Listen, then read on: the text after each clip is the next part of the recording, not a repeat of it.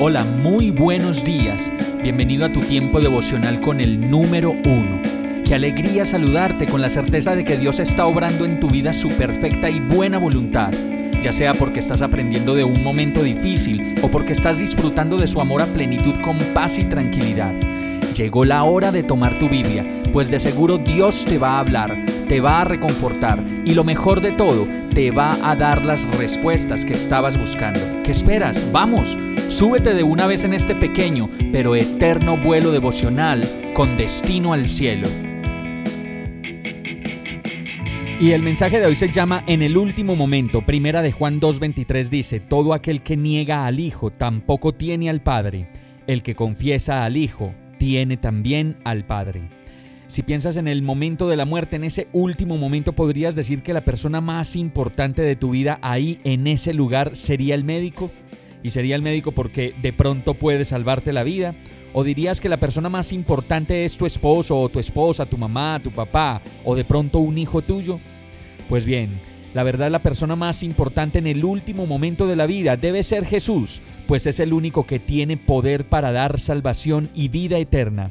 Y además es el único que tiene poder para escribir tu nombre en el libro de la vida y el único que puede perdonar todos tus pecados.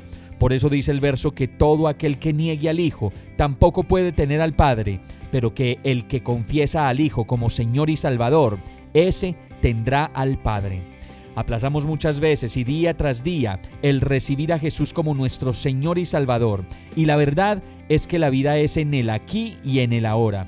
El día de la muerte es un quien sabe que solo Dios tiene claro. Vamos a orar. Amado Dios, mi vida depende de ti y estoy en tus manos. Hoy te entrego mi vida y todo mi ser pues sé que en ti tengo salvación, tengo vida eterna, tengo el perdón de mis pecados y mi nombre escrito en el libro de la vida. Perdona mis pecados hoy y sé mi Señor y mi Salvador, en el nombre de Jesús. Amén. Hemos llegado al final de este tiempo con el número uno. No te detengas, sigue meditando durante todo tu día en Dios, descansa en Él, suelta los remos y déjate llevar por el viento suave y apacible de su Santo Espíritu. Solo compártelo con quien lo necesite y ames.